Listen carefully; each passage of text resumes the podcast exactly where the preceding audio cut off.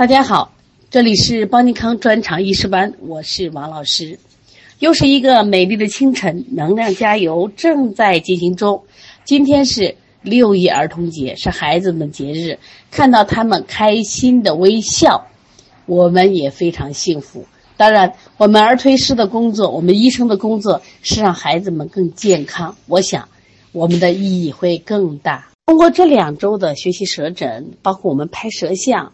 包括我们做各种习题，你觉得自己的舌诊水平有进步吗？有提高吗？肯定是有进步的。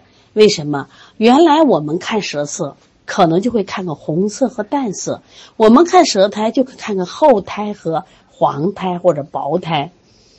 我们很少去看形态，我们很少去看舌润泽度和舌色和舌苔的比较。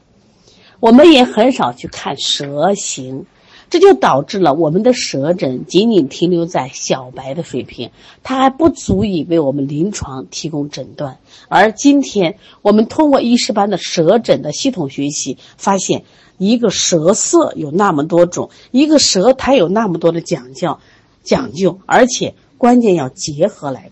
在这里，我再强调一些拍舌象，因为我们比如说在临床中一看。看完就忘掉了，你是否诊断的诊断的准确？我们是不是需要临床下来以后反复要揣摩？那么现代我们有拍用手机拍，这是非常好的，给我们再次学习的机会。但是你当时拍完以后，你能不能跟人家的舌象的颜色对比一下？舌形通过记记录，昨天和今天的有什么变化没有？光线有没有变化？但到现在，很多人拍的舌象，我觉得还不够格。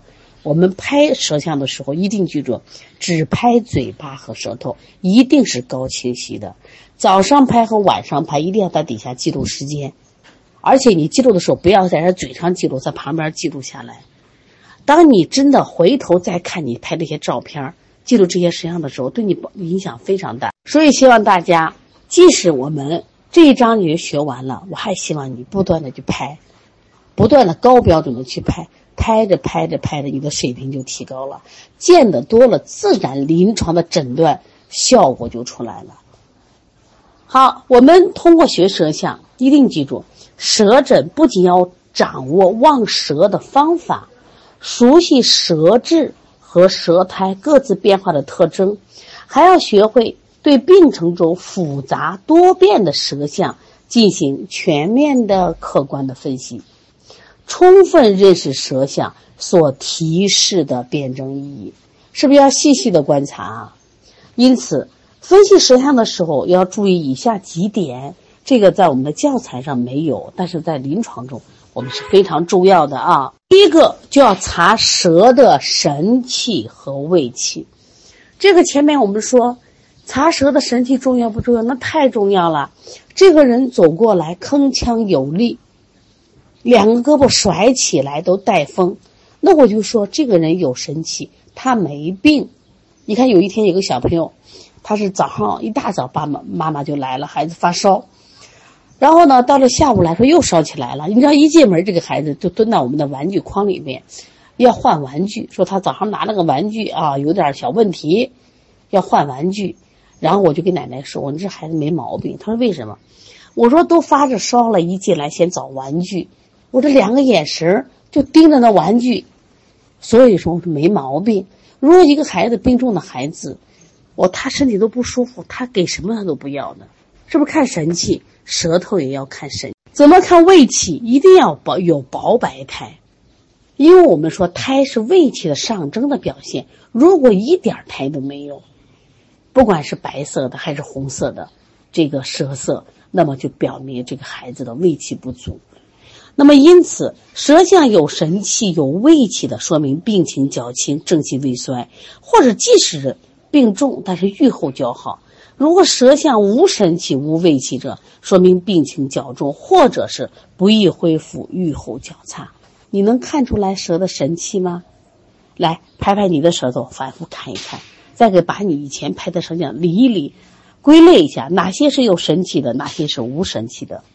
今天作业给我归纳出来啊！如果你不能判断有神舌还无神舌，在我写的那本《小儿舌象辨析里边，那么有神舌和无神舌，我选了两个舌做代表，你细的看。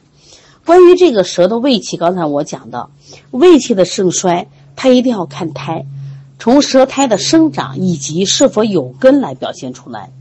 如果舌苔是薄白均匀的，或者舌苔虽厚，但是刮了以后有胎记，或者这个苔剥落了以后它复生新苔，说明舌苔是有根的，这就提示胃气充足。如果舌苔，就是时有时无，你早上刷牙把它刷完以后，哎，发现没苔了，光滑如镜。我指的是光滑如镜，没有苔，提示胃气衰败，这是无胃气的征象。这个当然老年人的会有啊，这一点很重要啊。观察舌的神气和胃气，这是我加的内容，书上没有，你自己反复听课就行了啊。听我讲的语音，因为什么？实际上教材呢是为了我们考试而用。所有教材我们都是按考纲的，它重点考的是舌色、舌苔、舌舌态。但是我们在临床中，这个舌的神气是非常重要的啊！希望大家一定会听课。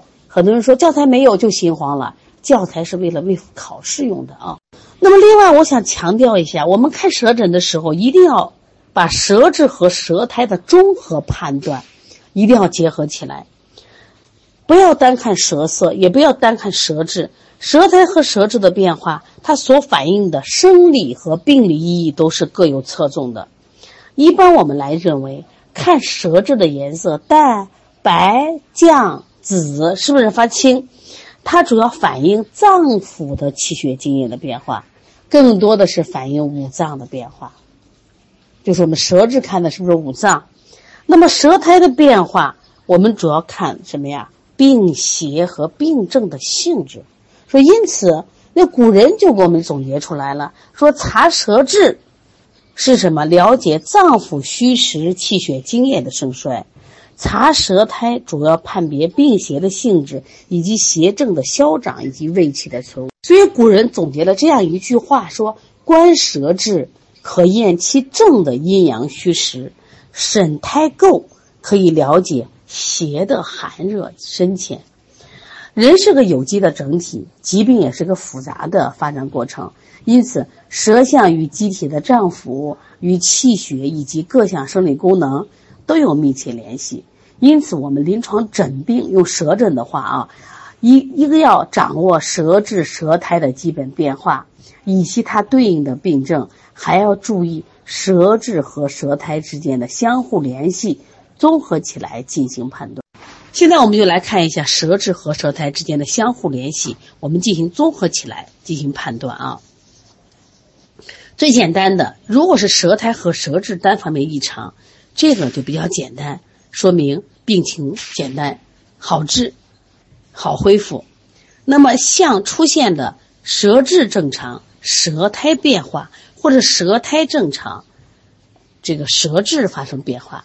它其实病情就相对的复杂一些，我们来一起看一看。比如说淡红舌，舌是好的，但是苔发生变化，苔是干、厚、腻、滑、剥苔，或者苔色出现了黄、灰、黑异常，说明病邪的性质、病程的长短、病位的深浅、病邪的盛衰和消长出现了一些问题。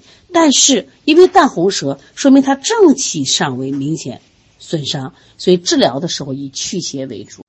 如果舌苔薄白，舌舌苔正常的嘞，但出现了舌质老嫩、舌体胖瘦、舌体舌色红绛、淡白青紫，就是舌苔正常，舌色、舌体发生的变化，主要反映的是脏腑功能的强弱或气血津液的盈亏，以及。身体运行的畅滞，并且损及营血的程度，那重点该做什么？调整气血，扶正祛邪。大家看到了没？如果说舌色正常，我舌苔发生变化了，以祛邪为主；如果说我舌苔正常，只是舌色、舌质出现问题了，我就以什么调和气血、扶正为主。大家搞清楚了没有？因为我们前面讲了。查舌质是了解脏腑虚实、气血津液的盛衰；查舌苔是辨别病邪的性质、邪症的消长和胃气的存亡。因此，舌质正常，舌苔变化以祛邪为主；如果舌苔正常，舌质有问题，我以扶正为主。我又说了一遍，听明白了没？听明白了，打一个听明白，好不好？那现在我们来看一下，舌苔和舌质都出现异常了，有两类。第一类就是舌苔与舌质变化一致。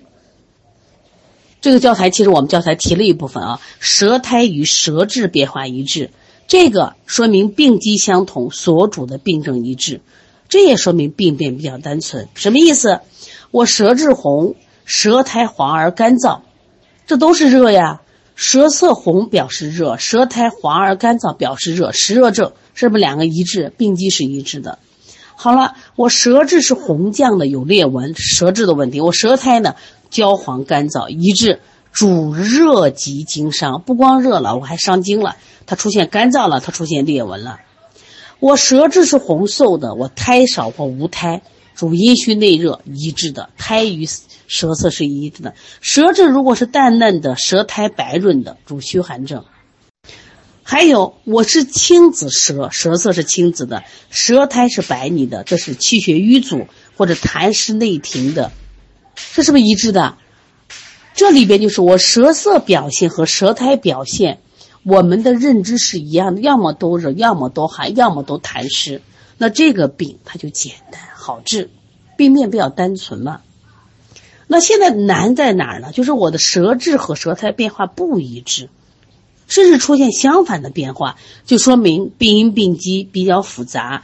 应该对二者的病因病机和相互关系进行综合的分析，这一点我们教材里也提到了啊。就我们在教材里专门提到舌质和舌苔的综合侦查，大家把这段好好读一读。